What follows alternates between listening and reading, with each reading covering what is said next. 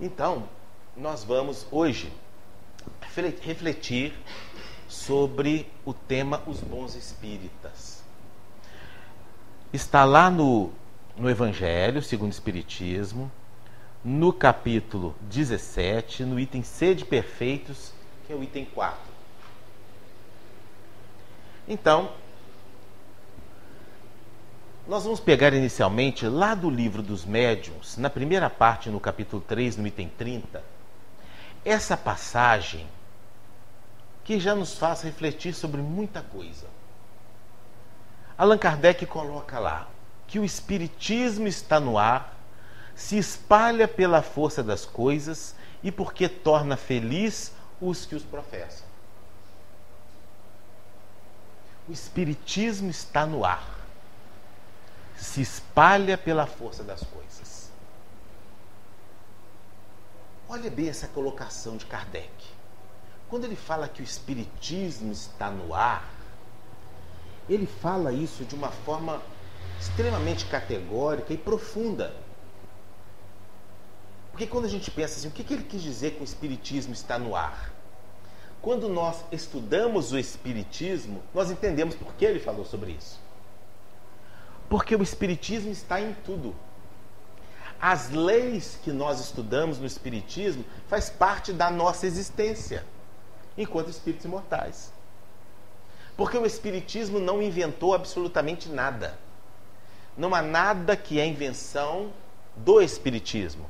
Não há nada que foi trazido pelos espíritos que foi criado pelos espíritos. Não. Os espíritos nos trouxeram informações relativas a nossa realidade, a nossa condição enquanto espíritos. Veio nos trazer as leis, as leis que regem o universo, as leis que regem a nossa vida de relação, as leis que regem os espíritos. Então o Espiritismo está no ar porque está em tudo. E se espalha pela força das coisas. Porque também poderemos considerar que o Espiritismo está no ar no sentido de uma informação que está sendo difundida, de uma informação que está sendo divulgada e que se espalha pela força das coisas. Porque, como o Espiritismo vem tratar da nossa realidade, naturalmente ele vai se espalhar. Naturalmente. É como os espíritos falam do progresso. Quem já leu no livro dos Espíritos o capítulo relacionado ao progresso, a lei de progresso, vai dizendo que com o, o progresso ele vem como um rolo compressor. Nós podemos até tentar impedi-lo por algum momento, mas ele ganha força e passa por cima de tudo. Assim é o progresso. A verdade também se manifesta dessa forma. Nós podemos conter a verdade por um tempo, mas a verdade por si, ela vai se espalhando naturalmente. Ela vai tomando o seu espaço e o seu lugar. Então, naturalmente, o espiritismo se espalha pela força das coisas. E nós hoje podemos falar isso com muito mais propriedade. Hoje nós temos uma imensidade de livros espíritas que eu fico pensando se Kardec imaginava que chegaria a esse ponto a ponto de pensar que somente um médium, como Chico Xavier, psicografia mais de 415 obras. Que Divaldo, já chegando aos 300. Será que dá para. Será que Kardec imaginaria isso? Fora as obras né, que foram escritas por escritores estudiosos espíritas, por outros tantos médiums que psicografam obras espíritas. Será que Kardec tinha essa noção que a coisa iria se expandir dessa forma? Mas além de, dessas obras, nós temos também jornais que são espíritas, programas espíritas na televisão, agora tem da Band, né, que vai começar, vai começou agora essas semanas, é, na internet, nós temos uma imensidade de centros espíritas espalhados principalmente no Brasil, mas também no mundo inteiro. Ou seja, a mensagem espírita vem se espalhando cada vez mais. E agora temos filmes espíritas, com temáticas espíritas. Curta-metragens, longa-metragens. Então, cada vez mais, o espiritismo vai se espalhando. E as próprias leis que o espiritismo nos trouxe também vem se espalhando através de outras concepções filosófico-religiosas, que também vão divulgando para os seus participantes, para aquelas pessoas que ali lidam, também muitas dessas informações trazidas pelo Espiritismo, falando sobre reencarnação, mediunidade e outras tantas outras tantas outras informações que o Espiritismo nos traz para refletir. Então, o Espiritismo está no ar, se espalha pela força das coisas. E Kardec completa: e porque torna feliz os que os professam. Lá na questão de número 798, olhe o que os espíritos dizem a Kardec. Certamente ele, o espiritismo, se tornará crença comum e marcará uma nova era na humanidade, porque está na natureza. E chegou o tempo em que ocupará lugar entre os conhecimentos humanos. Mas isso tem um detalhe nós temos que ler essa passagem com certo critério, com certo cuidado. Porque aqui não está se dizendo que haverá somente centros espíritas. Não está se dizendo que haverá somente espíritas no planeta. Não. Ele está dizendo que o espiritismo, enquanto conjunto de leis que regem o universo, não está falando de institucionalidade, está falando das leis que nós estudamos. O conjunto de informações trazidas pelo Espiritismo se tornará crença comum. E nós vemos que cada vez mais isso vem acontecendo. Certa vez, eu não sei se vocês se recordam disso, no MGTV fizeram, estava se falando sobre foi uma matéria feita com a dona Isabel na época. E eles fizeram uma enquete. E nessa enquete foram perguntando para as pessoas de Juiz de Fora quantas acreditavam na imortalidade. Ou seja, que nós morremos, mas continuamos vivendo em espírito. E na enquete, assim, uma maioria esmagadora afirmou que acreditava na vida após a morte. A outra pergunta era sobre reencarnação. E também uma maioria dizia acreditar na reencarnação. Então vocês vejam que, mesmo entre pessoas que não comungam da mesma filosofia religiosa que nós, mas também consideram que muitas dessas leis que nós estudamos consideram como verdades. Consideram.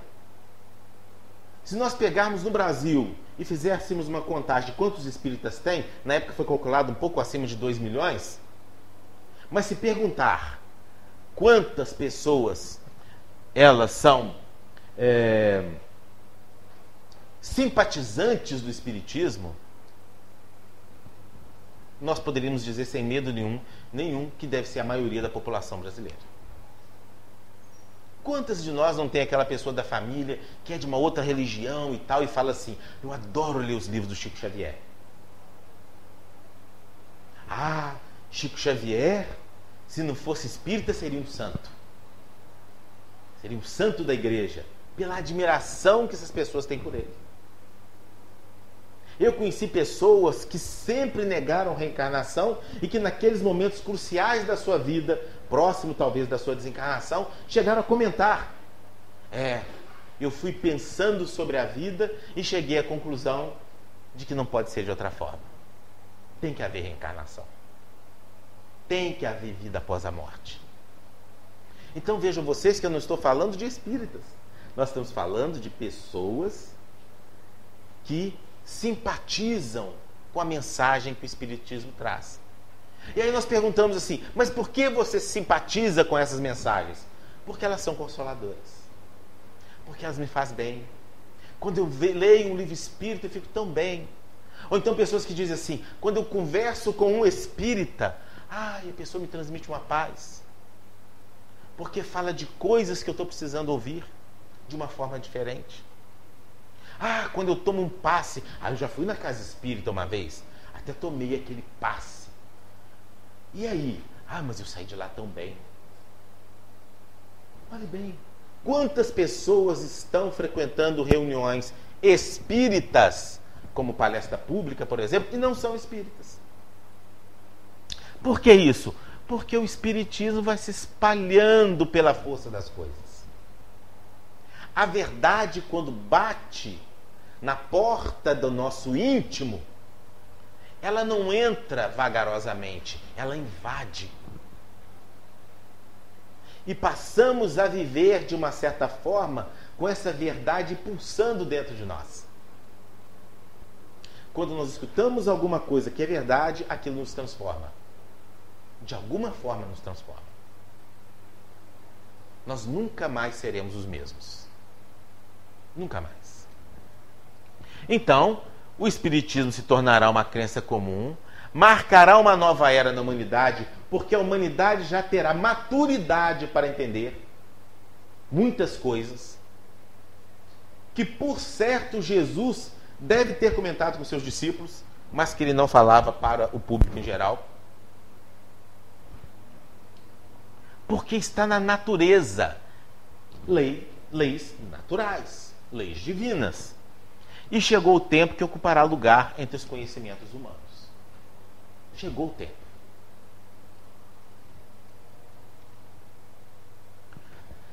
Mas qual que seria o papel do Espiritismo? O Espiritismo veio para contribuir para alguma coisa. Há uma razão dele ter vindo. E Allan Kardec, lá na questão 799, que é a seguinte, né, da anterior, ele pergunta: de que maneira o Espiritismo pode contribuir para o progresso? Para o progresso da humanidade, para o progresso do planeta. E aí os espíritos superiores respondem a Kardec: destruindo o materialismo, que é uma das chagas da sociedade. O Espiritismo pode fazer com que os homens compreendam onde estão seus verdadeiros interesses, como a vida futura não mais estará velada pela dúvida, o homem perceberá melhor que pode garantir o seu futuro por meio do presente. Destruindo os preconceitos de seitas, castas e cores, o Espiritismo ensina aos homens a grande solidariedade que os há de unir como irmãos. Uma nova era para a humanidade. Destruindo o materialismo e nos unindo como irmãos. Na medida que nós, através das leis que o Espiritismo traz, que nos faz pensar, que nos faz meditar, vai nos mostrando que nós somos uns iguais aos outros. Não temos diferença. Nós somos espíritos. Espíritos que, enquanto encarnados num planeta como a Terra, de provas e expiações, somos espíritos imperfeitos. Somos espíritos num processo evolutivo. E por considerar a reencarnação, o momento que nós estagiamos hoje pode se inverter amanhã. O rico pode se tornar um pobre, o belo, o feio e vice-versa. Poderemos trocar de raças, estagiar em diversas situações da condição humana para o nosso processo evolutivo. Sempre para o aprendizado. Sempre para a evolução. Olhe bem como isso é importante. Olhe como muda a ótica sobre muitas coisas que nós analisamos. Olha como muda a ótica de enxergarmos a vida e de enxergar o próximo nós passaremos a entender que aquela criatura, muitas vezes, que nos fere, é uma pessoa como nós, num processo evolutivo, que ainda não amadureceu naquele ponto. Assim como nós não amadurecemos e muitos outros. E que por não amadurecer, ferimos os outros de outra forma. Então nós começamos a entender que estamos num patamar evolutivo mais ou menos similar. E isso já nos fará, de uma certa forma, compreender um pouco melhor. Se eu não detenho a perfeição, por que vou cobrar a perfeição do outro? Se eu não detenho a sabedoria, por que eu vou querer que o próximo haja com sabedoria a todos os instantes? Se eu tropeço, por que eu vou criticar o tropeço do outro? Ao invés de erguer as mãos e auxiliá-lo a se erguer. Isso tudo nós vamos pensando à medida que vamos compreendendo essas verdades trazidas e pelo e o motivo pelo qual o espiritismo está entre nós. E aí vem uma pergunta. Quem são os espíritas? Quem são? Às vezes nós perguntamos, né? As pessoas perguntam, você é espírita? Tem gente que fala assim, ah, sou espírita. Outros dizem assim, não, eu ainda não sou. Eu ainda não sou.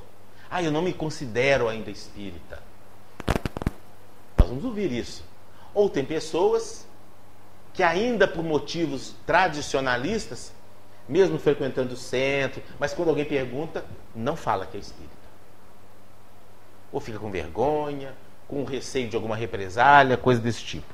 Mas quem são os espíritas? Espiritismo e espírita, palavra cunhada por Allan Kardec.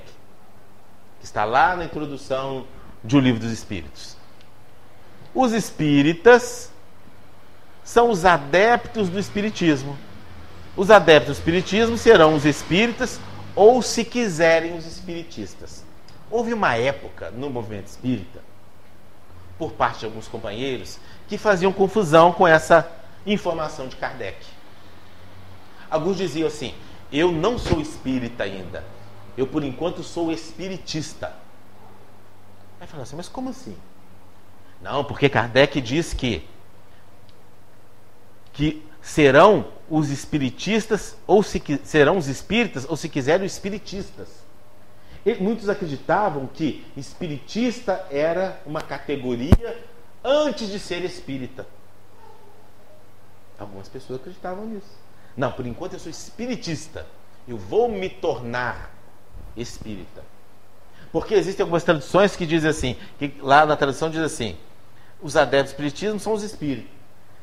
São os espíritas.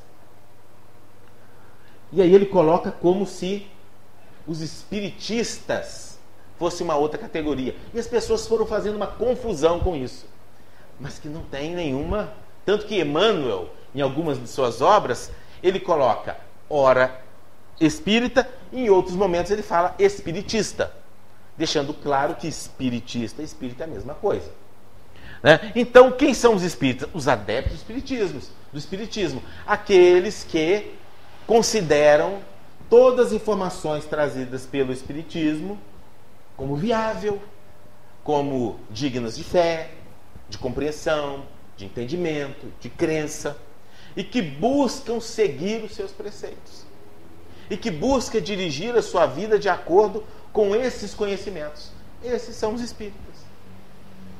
Então, ou seja, não importa se nós estamos vindo ao centro espírita uma, duas, três, quatro, ou se dá para vir uma semana sim, uma não, uma não. Mas se somos conhecedores dessas informações, aceitamos e procuramos pautar a nossa vida de acordo com o que nós aprendemos, já somos espíritas.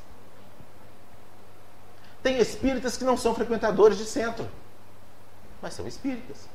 Porque Kardec não fala que para ser espírita tem que ser frequentador de centro. E assim por diante.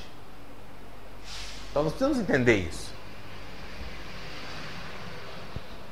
Agora, se nós já entendemos que os espíritas são os adeptos do espiritismo, são aquelas pessoas que estudam, compreendem, aceitam esses preceitos, esses ensinamentos, essas lições trazidas pelos espíritos superiores, e que hoje nós entendemos como espiritismo, o que se espera em termos de conduta do espírita? Vocês já repararam como a exigência sobre nós é grande? Já perceberam isso? Uma escorregada na família, o que, que a gente escuta? Mas você não é espírita? Se você se nega a fazer alguma coisa, imediatamente alguém já, te, já se levanta e fala: Mas você não é o espírita? Ah lá, Fulano falou aquilo, mas, ah, mas ele é espírita. Como se nós tivéssemos de oferecer para os outros uma conduta diferente. Muitos acreditam que o espírita tem sim uma conduta diferente. Por pensar diferente, por acreditar em coisas que muitos deles ainda não acreditam. Algo que de alguma forma, sob a ótica dessas pessoas, nos tornaria um pouco superiores. O que não é verdade. Não é verdade. Porque uma coisa é a compreensão, a outra é a atitude nossa em relação ao que compreendemos. Há uma distância. Uma coisa é o que eu acredito a outra é o que eu vivencio. São distâncias longas, não é? Então, o que se espera da conduta de um espírito? Quando pensa assim num espírito, logo a gente imagina né, uma pessoa gentil, calma, que possa, talvez fale mais pausado, não é assim? Que sabe falar de vários assuntos, tem resposta para tudo. Qualquer dilema humano, a gente pensa que o espírito tem a resposta ali na ponta da língua. Não é assim? Eu me recordo que uma vez eu morava em Itabira e aí me convidaram para fazer a prece no velório de uma pessoa que eu nem conhecia. Ah, mas ele era espírita e na época eu era presidente da Aliança Municipal Espírita da cidade. E aí foram atrás de mim, se eu não poderia ir lá, só para fazer uma prece, porque ele era espírita e não encontraram ninguém para fazer, etc. Ele veio de São Paulo, o corpo veio de São Paulo, e não tinha ninguém ali que ele conhecia. Aí eu fui com o maior prazer e tal, uma família gigantesca, muitas pessoas. Mas antes de fazer a prece, eu falei algumas coisas. Aí falamos né, do quanto que a, a morte nos remete à reflexão sobre a vida, sobre a nossa postura diante da vida, se nós estamos aproveitando bem ou não. E fomos colocando a visão espírita sobre a vida, para falar da morte. E lá para o finalzinho que nós fomos falando, né? Da, da, nossa consciência de que a morte não existe, que ela estava apenas né, a vestimenta pelo qual o nosso irmão utilizou para viver no planeta, para conviver com todas aquelas pessoas que ali estavam, para trabalhar, para produzir, para aprender, para crescer, etc. E aí terminamos dizendo, né, para, para ele, virando para aquele corpo, meu irmão, que você esteja bem, seja amparado pelos entes queridos que te antecederam, que te antecederam amparado pelos amigos espirituais. E todos nós que aqui estamos, vamos dizer do fundo do coração a você: até breve. Um dia nos encontraremos. E aí, quando eu falei nos encontraremos, eu dei uma pausa e disse: mas sem pressa nenhuma. E aí as pessoas deram uma risada, aquela coisa toda, e logo depois eu saí. Quando eu estava saindo, porque o padre estava chegando, e aí alguém da família foi me segurando Tipo assim, vai embora porque o padre está chegando. O que não teria problema nenhum. Mas eles se sentiram meio né, incomodados. Mas realmente eu precisava porque eu, eu, eu havia saído do meu trabalho. Eu estava passando assim, indo embora. Havia um grupo de pessoas e alguém falou assim: Os espíritas falam da morte com tanta naturalidade, né? Aí alguém falou assim: Ah, porque se tem uma coisa que espírito entende, é de morte. Aí eu virei e falei assim: Ah, minha irmã, o que a gente procura entender é sobre a vida. Porque nós entendemos que a vida prossegue, mesmo depois da morte física. O que a gente busca entender é sobre a vida. Então as pessoas já têm essa visão de que o espírito entende de tudo sobre morte. e que nós deveríamos ter na ponta da língua qualquer resposta para qualquer situação humana. Então, a postura que muitas vezes, em termos de conduta, que se espera do espírita, é quase que uma postura de uma pessoa perfeita. Por isso que somos muitas vezes o quê? Ó, espetados, qualquer escorregão, né? Nos lembram que nós somos espíritas. A nossa própria consciência nos cobra muito. Porém, nós não somos este exemplo de perfeição. Porque somos humanos. E aí, exatamente por isso, vem essa outra pergunta: a que se deve essa falta de felicidade em muitos espíritas? Já que o próprio Kardec disse que o espiritismo torna felizes os que professam. Por que muitos de nós somos infelizes? Ou vocês acham que todo espírita é feliz? Que todo espírita está sorrindo o tempo todo, achando a vida maravilhosa e etc. Que todo espírita realmente tem uma conduta ilibada, coerente com aquilo que aprende, não erra, pensa tudo no que vai fazer e no que vai falar. E eu pergunto para vocês: somos assim?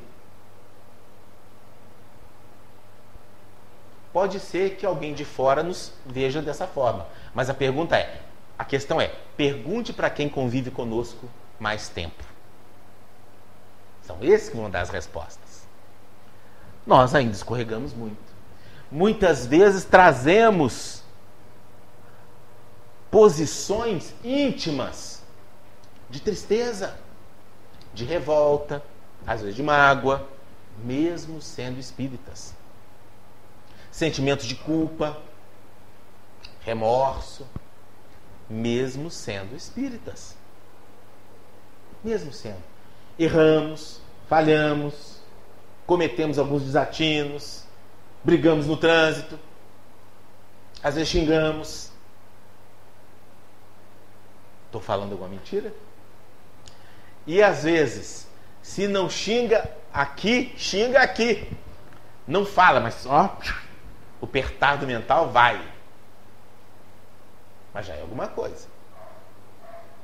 Por que, que ainda não somos, não sentimos essa felicidade? A que se prende isso? Pergunta Kardec. A falta de precisão da doutrina? Vamos ver se é falta de precisão da doutrina. Olha bem o que Kardec fala lá no livro, no livro Viagem Espírita de 1862. Tem muita gente que não conhece esse livro. Conhece o livro dos Espíritos, o livro dos Médios, o Evangelho, a Gênesis, o Céu e o Inferno, obras póstumas, o que é o Espiritismo. Mas tem essa obra aí, ó. Viagem Espírita de 1862. É maravilhosa. Ali conta, né? É, é, é o livro que conta a, a viagem de Kardec em 1860, onde ele fazia palestras para grupos, grupos espíritas, reuniões de pessoas. Tá? E olhe bem o que, que ele coloca aqui. Ora, eis aqui o grande segredo da propagação do Espiritismo. O grande segredo que se espalha pela força das coisas. Porque satisfaz a aspiração instintiva do homem em relação ao futuro. Porque apresenta o futuro sob um aspecto que a razão pode admitir. Quando a gente começa a pensar que o nosso ente amado que partiu, ele continua vivo, de que a humanidade tende a caminhar para um processo de melhoria, de evolução, isso é muito mais agradável a nós e nos parece muito mais racional à medida que vamos avaliando como a humanidade foi caminhando, do que achar que a humanidade vai entrar numa uma verdadeira queda, numa derrocada profunda. Porque a certeza da vida futura faz com que o homem enfrente com paciência as misérias da vida presente. Porque com a doutrina da pluralidade das existências, ou seja, da reencarnação, essas misérias que revelam, essas misérias que revelam uma ração de ser atribuída à providência em forma de acusação, passam a ser justificáveis compreensíveis e aceitas sem revolta. Nós passamos a entender por que, que um é rico, outro é pobre, um nasce, não nasce com determinada doença, outros sadios, porque uns são muito inteligentes, outros com pouca inteligência, por que, que uns nascem com determinadas deficiências, sem julgar a Deus. Porque pela pluralidade das existências, nós passamos a compreender que nós somos os responsáveis pelo nosso futuro o tempo todo para o nosso futuro, responsável pelo futuro para daqui algumas horas, alguns dias, alguns anos e para as demais encarnações que nós viremos. Porque é um motivo de, porque é um motivo de felicidade saber que os seres que amamos não estão perdidos para sempre. E que os encontraremos e que estão constantemente junto de nós o abençoado laboratório da mediunidade, nos traz essas confirmações.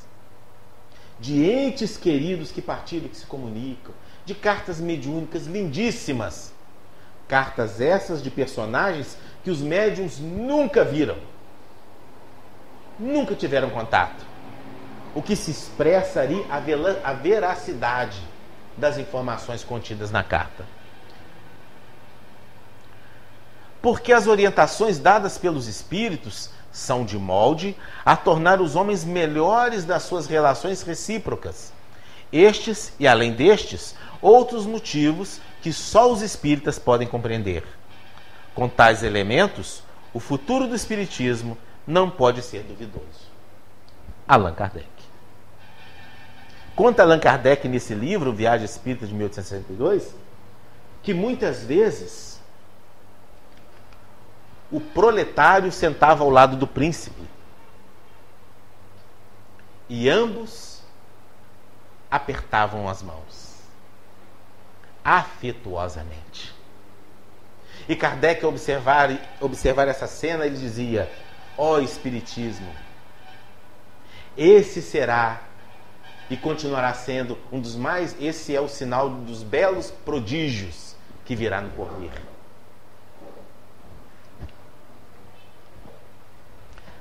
E agora nós vamos começar a entender então por quê que ainda assim, com todas essas informações ali resumidas, a imortalidade da alma, a certeza do porvir, a possibilidade de transformar o nosso futuro, porque nós somos responsáveis por ele, de que o nosso hoje é o resultado de ontem e o nosso amanhã é o resultado do nosso hoje, de sabermos que estamos sendo amparados que nunca estamos sozinhos, de que Jesus é o nosso guia e modelo e que vela por toda a humanidade. À medida que vamos sabendo de tudo isso, porque ainda assim não somos felizes. E aí Kardec vem explicando isso lá no Evangelho segundo o Espiritismo, no capítulo 17, item 4. Olha o que ele diz. Muitos daqueles que creem nos fatos das manifestações não compreendem nem as consequências, nem o seu alcance moral, ou se as compreendem, não as apliquem em si mesmos.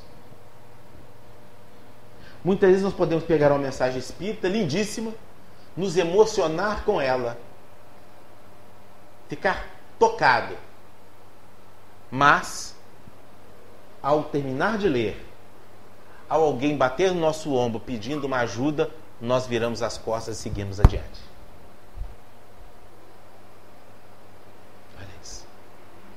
Não parece uma incoerência? Porque muitas vezes nós não alcançamos, não tivemos o alcance moral daquela mensagem. Ela nos tocou superficialmente. Não foi o suficiente para nos transformar. Por que não? Porque a transformação ela se dá lentamente, passo a passo, continuamente. Em alguns, diz Kardec, os laços da matéria são ainda tenazes para permitir ao espírito se libertar das coisas da terra. O nevoeiro que o circunda lhes furta a visão do futuro.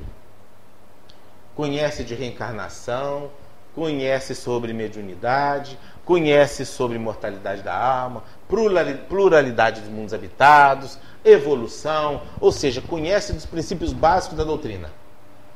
Porém, ainda os laços que o prende à matéria são muito tenazes. E às vezes, mesmo sabendo disso tudo e sendo espírita, ainda trata mal o funcionário. Paga menos do que devia.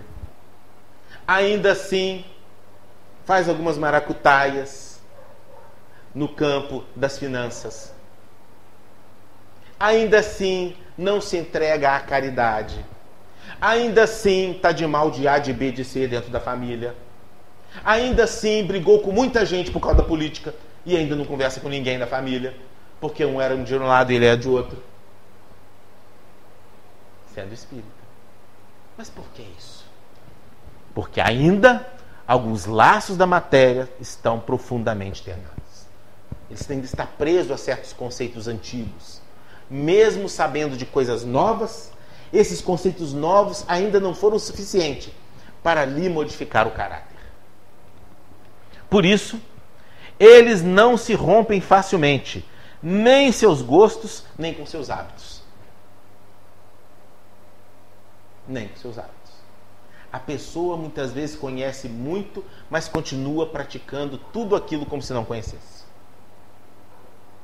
Porque às vezes ele conhece para os outros vê a falha nos outros, aponta o problema dos outros, mas a si mesmo não se corrige. E se satisfaz com isso. Porque muitas pessoas já se acham superiores por saber, mas não são. Se tornam, na verdade, mais responsáveis. Quanto mais nós sabemos, maior a nossa responsabilidade pela nossa vida, pelos nossos atos, aonde quer que estejamos seria conhecer bem poucos homens, imaginar que uma causa qualquer pudesse transformá-los como que por encanto. Está vendo, meus irmãos? Quando nós começamos a entender isso, nós vamos tirando um peso. Nós não temos que ser perfeitos. Nós não somos perfeitos. Quantas pessoas deixam de assumir um trabalho numa casa porque falam assim: ah, eu sou muito imperfeito para ajudar nisso. Eu ainda sou muito falho para trabalhar nessa e nessa condição. Eu ainda sou muito imperfeito para fazer palestra. Eu estou aqui fazendo. E só Deus e eu sei o quanto que eu sou imperfeito. E eu estou aqui falando. Porque é melhor ser imperfeito produzindo do que ser um imperfeito na, na, ociosidade. Porque o trabalho é um dos mecanismos para o nosso crescimento. O trabalho é um dos mecanismos para colocar em prática aquilo que nós aprendemos. Porque é no trabalho que nós teremos de ter paciência, trabalhar a paciência, o desprendimento, a caridade, o olhar diferente para o próximo, compreender a dificuldade, a necessidade do outro, a deficiência do outro. É no trabalho. Não vai ser sentado no sofá dentro de casa, amassando os nossos glúteos. Não vai. Vai ser colocando a mão, as mãos em obra. É assim que nós vamos transformando. Então nós não temos que ser perfeitos para assumir tarefas. Nós não temos que ser perfeitos para falar sobre o Evangelho de Jesus. Nós não temos que ser perfeitos. Quando Jesus chamou seus discípulos, ele não perguntou a nenhum deles se eles eram perfeitos. Quando Jesus se aproxima de Levi, que era um cobrador de impostos, de impostos, ele apenas disse: segue-me. E mais nada. Ele não fez mais nenhuma pergunta. E exatamente essa pergunta que ele faz para a gente o tempo É exatamente o que ele fala para a gente o tempo todo. Segue-me. Ah, Senhor, mas eu muito perfeito. Segue-me. Segue-me. Ah, mas eu sou cego. Segue-me. Ah, eu ainda carrego muita mágoa. Segue-me. Quanto, quanto mais tempo tiveres comigo, mais facilmente vencerá as suas dificuldades. Vinde a mim. Estais cansados, fadigados, que eu vos aliviarei. Tomai sobre vós o meu jugo, aprendei comigo que sou manso e humilde coração, e tereis repouso para as vossas almas. Vinde a mim, pois o meu fardo é leve e meu jugo é suave. Jesus falou isso. Nosso guia, nosso mestre, nosso modelo. As ideias se modificam pouco a pouco, conforme os indivíduos, e é preciso que passem por algumas gerações para que se apaguem completamente vestígios de velhos hábitos. Fulano é espírita, é muito caridoso, ele é muito bom, ajuda muita gente, mas já percebeu como Fulano é fofoqueiro? Ele é bom num monte de coisa, mas aquela pessoa é fofoqueira. Ele não rompeu ainda com vestígio de alguns hábitos, de alguns velhos hábitos. Fulano é tão bom, ele é espírito, orador, mas já reparou quando a gente pede alguma contribuição do centro, ele ó, não abre a mão nem por nada. Sovina. Pois é, porque ele é bom, já me transformou em muitas coisas e tal, faz belas palestras, mas ainda não conseguiu se romper, romper com alguns hábitos. Ele ainda é seguro, mas ainda na ótica dele ele é econômico. A transformação, portanto, só poderá operar-se com o tempo, gradualmente e de modo progressivo. Agora tem um detalhe, meus irmãos. Isso ocorre com todos nós. Então não adianta a gente esperar que o outro faça tudo rápido, cresça rápido, melhore rápido, seja muito bom, que seja exemplo de caridade na nossa família ou no centro. Não. Porque isso tudo ocorre conosco também. Em muitas coisas, muitas coisas nós já vencemos, mas muitas outras nós ainda caminhamos a passos lentos. Precisamos entender isso. O Espiritismo, bem compreendido, mas, sobretudo, bem sentido, conduz forçosamente aos resultados acima, que é sobre o homem de bem, que caracteriza um verdadeiro espírita como um verdadeiro cristão, que são a mesma coisa. Então, à medida que nós vamos compreendendo a doutrina espírita, vamos colocando as, as mãos na massa, arregaçando nossas mangas e indo ao trabalho, ao trabalho do bem, à transformação íntima, a reavaliação dos nossos comportamentos, transformação moral, nós vamos nos tornando um verdadeiro espírita, um verdadeiro cristão. Então, meus irmãos, todos nós estamos numa trilha, numa caminhada, numa senda de ascensão de aprimoramento, de redenção. Todos nós. Mas se quisermos caminhar mais rapidamente, é trabalhando. Com certeza trabalhando. Com certeza estudando. Com certeza convivendo. E enfrentando dia a dia o nosso lado que ainda precisa ser trabalhado. E não escamoteá-lo e não dar justificativas, mas sim analisando-os e buscando transformá-los em coisa melhor. Dia após dia, na certeza de que não vamos conseguir mudar de uma hora para outra. Paulatinamente vamos modificar. A vida também vai se encarregar disso. As leis divinas vão se encarregar disso também. Porque nós voltaremos ao planeta tantas quantas forem, vezes forem necessárias para reviver atitudes, situações, até que venhamos a produzir algo diferente. Até que venhamos realmente a provar para a nossa consciência de que nos transformamos naquele e naquele outro. É passo a passo. Reconhece-se o verdadeiro espírita pela sua transformação moral e pelo esforço que faz em domar suas más inclinações. Então, quem são os bons espíritas? Os bons espíritas são os espíritas perfeitos? Se fosse, não teríamos nenhum. Os bons espíritas são aqueles que sempre estão de bom humor e fazem o bem a todo custo?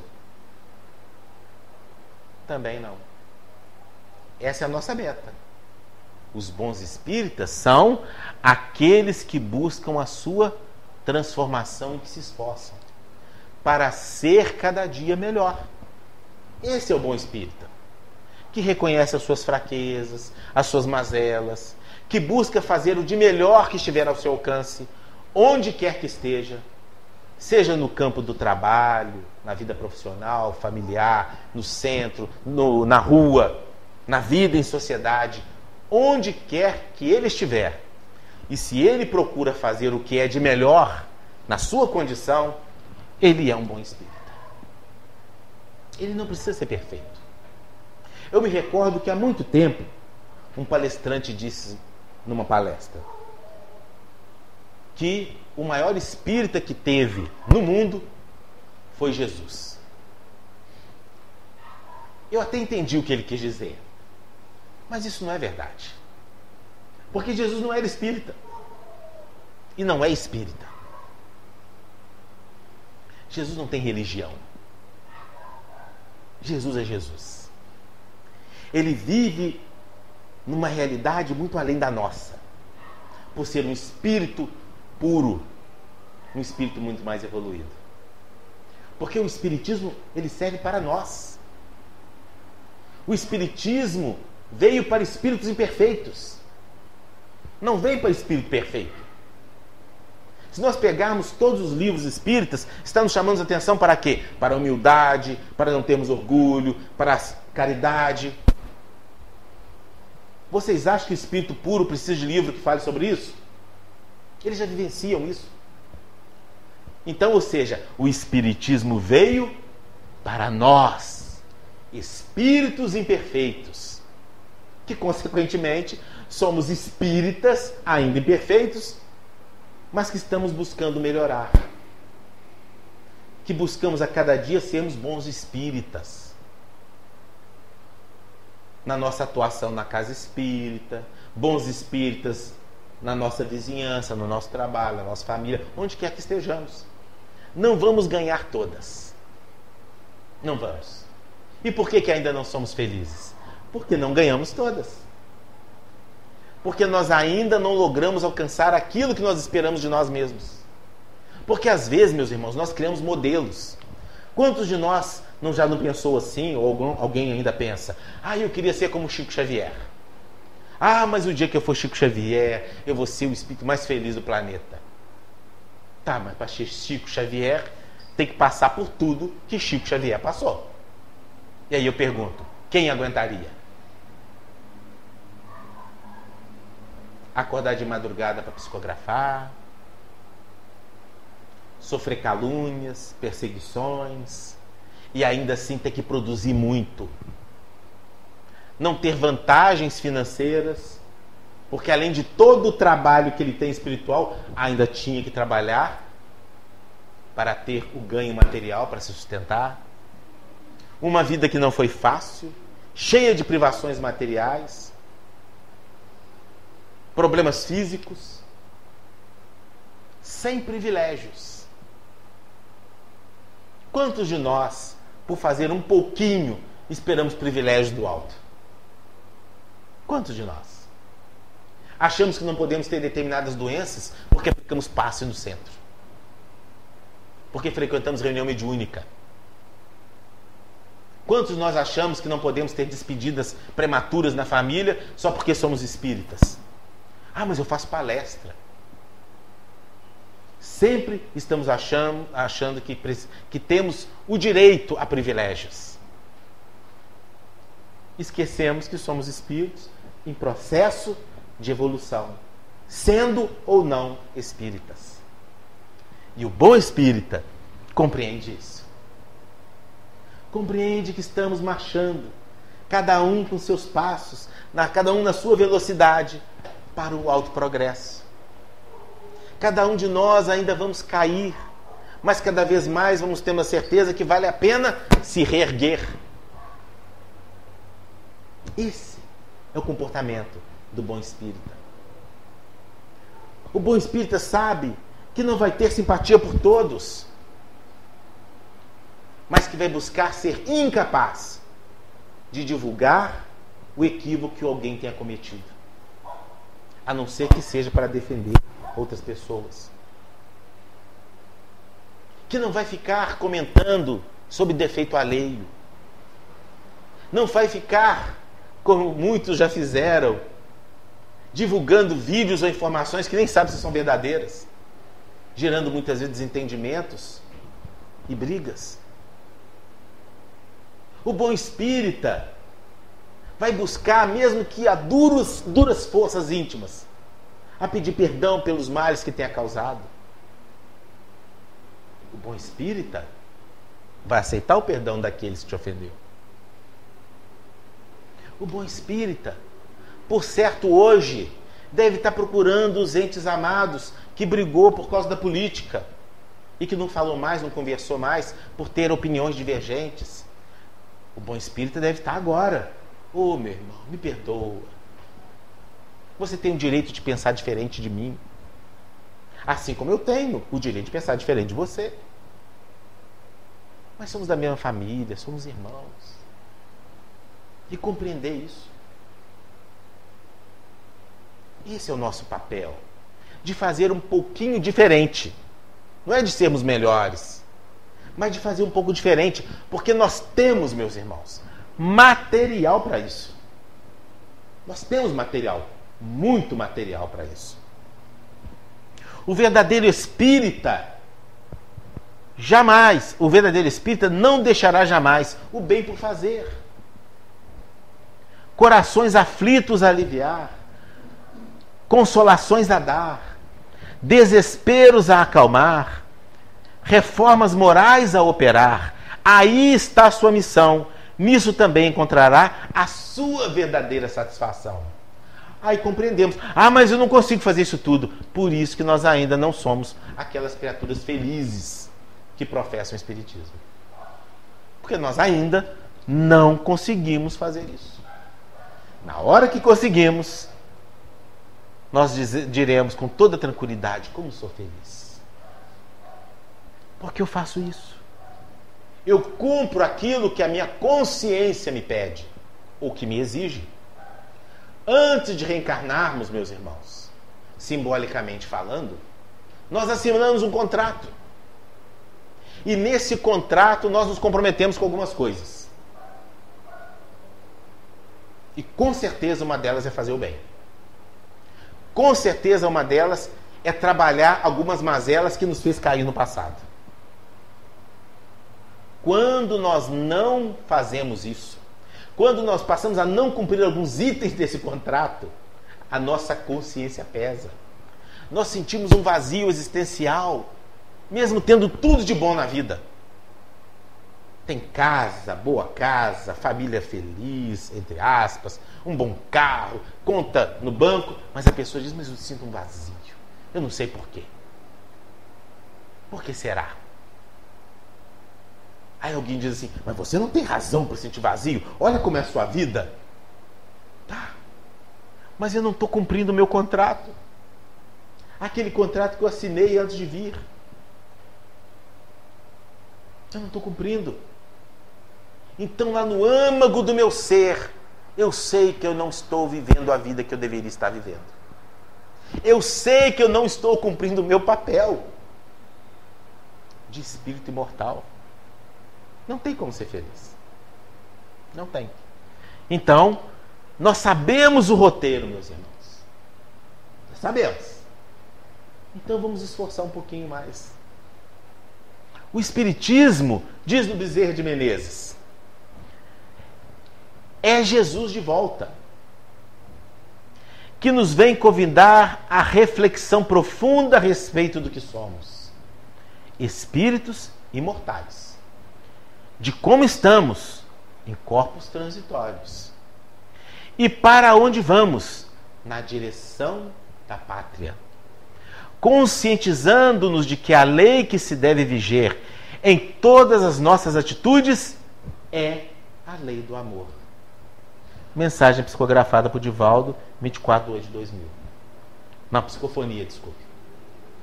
Ou seja, a lei que deve gerir em todas as nossas atitudes é a lei do amor. Por que não somos felizes? Independente de ser ou não ser espírita. Por quê? Por que não somos felizes, nós então que somos espíritos e sabemos de tanta coisa? Porque ainda não vivemos a lei do amor. A lei do amor. Certa vez, um discípulo procurou ao mestre e pediu a ele, por falta de tempo, que lhe resumisse tudo aquilo que estivesse nos livros sagrados. Se ele teria condições para que ele pudesse entender, viver intensamente e ser a criatura mais feliz do planeta, cumpridora dos seus deveres perante a vida, perante Deus. E aí o mestre falou assim, que tinha sim condições de fazer isso, mas que ele se preparasse. E aí o jovem discípulo se preparou de todas as formas, sentou, ficou frente a frente o mestre e disse: Pode começar, mestre. E aí ele disse: Ama. E o discípulo ficou esperando, ansioso. Mas o que? Acabou. Mas nada. Sim. Porque se você amar, você já atingiu a sua plenitude. E a plenitude que nos trará contentamento íntimo, felicidade. Ah, mas isso é uma utopia. É não. Porque em cada coisa que a gente melhora, em cada processo que nós nos transformamos, em cada coisa que a gente atua de forma melhor, já nos traz uma satisfação tão grande. Imagine se a cada momento da nossa vida elegemos algo para fazer de melhor. No que vai se tornar a nossa vida quando chegar nos nossos últimos dias aqui na terra e olharmos para trás e dizer ao Pai: Senhor, eu não sou perfeito, nem fui perfeito, mas eu tentei fazer aquilo que me convinha. Eu tentei fazer aquilo da melhor forma possível tudo aquilo que procurou me ensinar. Eu tentei. Isso certamente trará uma grande satisfação e nos dará condições de receber novas tarefas. Então, meus irmãos, os bons espíritas somos nós, que com todas as nossas deficiências nos esforçamos a cada dia para nos melhorar um pouquinho mais.